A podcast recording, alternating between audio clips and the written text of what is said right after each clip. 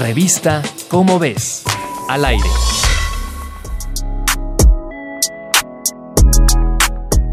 Científicos y estudiantes de la Facultad de Ciencias de la UNAM y de la ENES Mérida han diseñado un aparato que es capaz de reconocer hasta 280 patógenos nocivos para el ser humano en el agua, el aire, los alimentos y distintas superficies.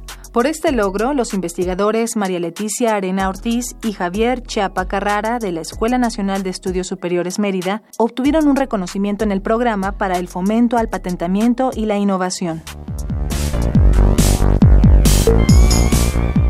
Gracias a un esfuerzo conjunto entre académicos y la comunidad escolar, lograron recolectarse muestras patógenas en líquidos y sedimentos, de las cuales extrajeron muestras de sus genomas para introducirlas en el dispositivo. Al utilizar la mitad de la cadena de ADN, el aparato busca organismos que completen alguna de las hebras de las muestras, lo que le permite detectar bacterias, virus, protozoarios, nematodos, microalgas y hongos en tan solo 24 horas. Una vez que el equipo obtenga la patente, esperan realizar monitoreos ambientales en la región del sureste mexicano. En esa zona, en ciertas épocas del año, suelen aparecer enfermedades respiratorias, diarreicas, conjuntivitis, hepatitis y enfermedades de la piel, que se adquieren mediante el aire, el agua y los alimentos.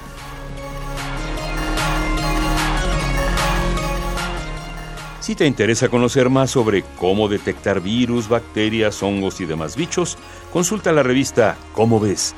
Búscala en tu puesto de periódicos y revistas más cercano. Revista Cómo ves. Al aire.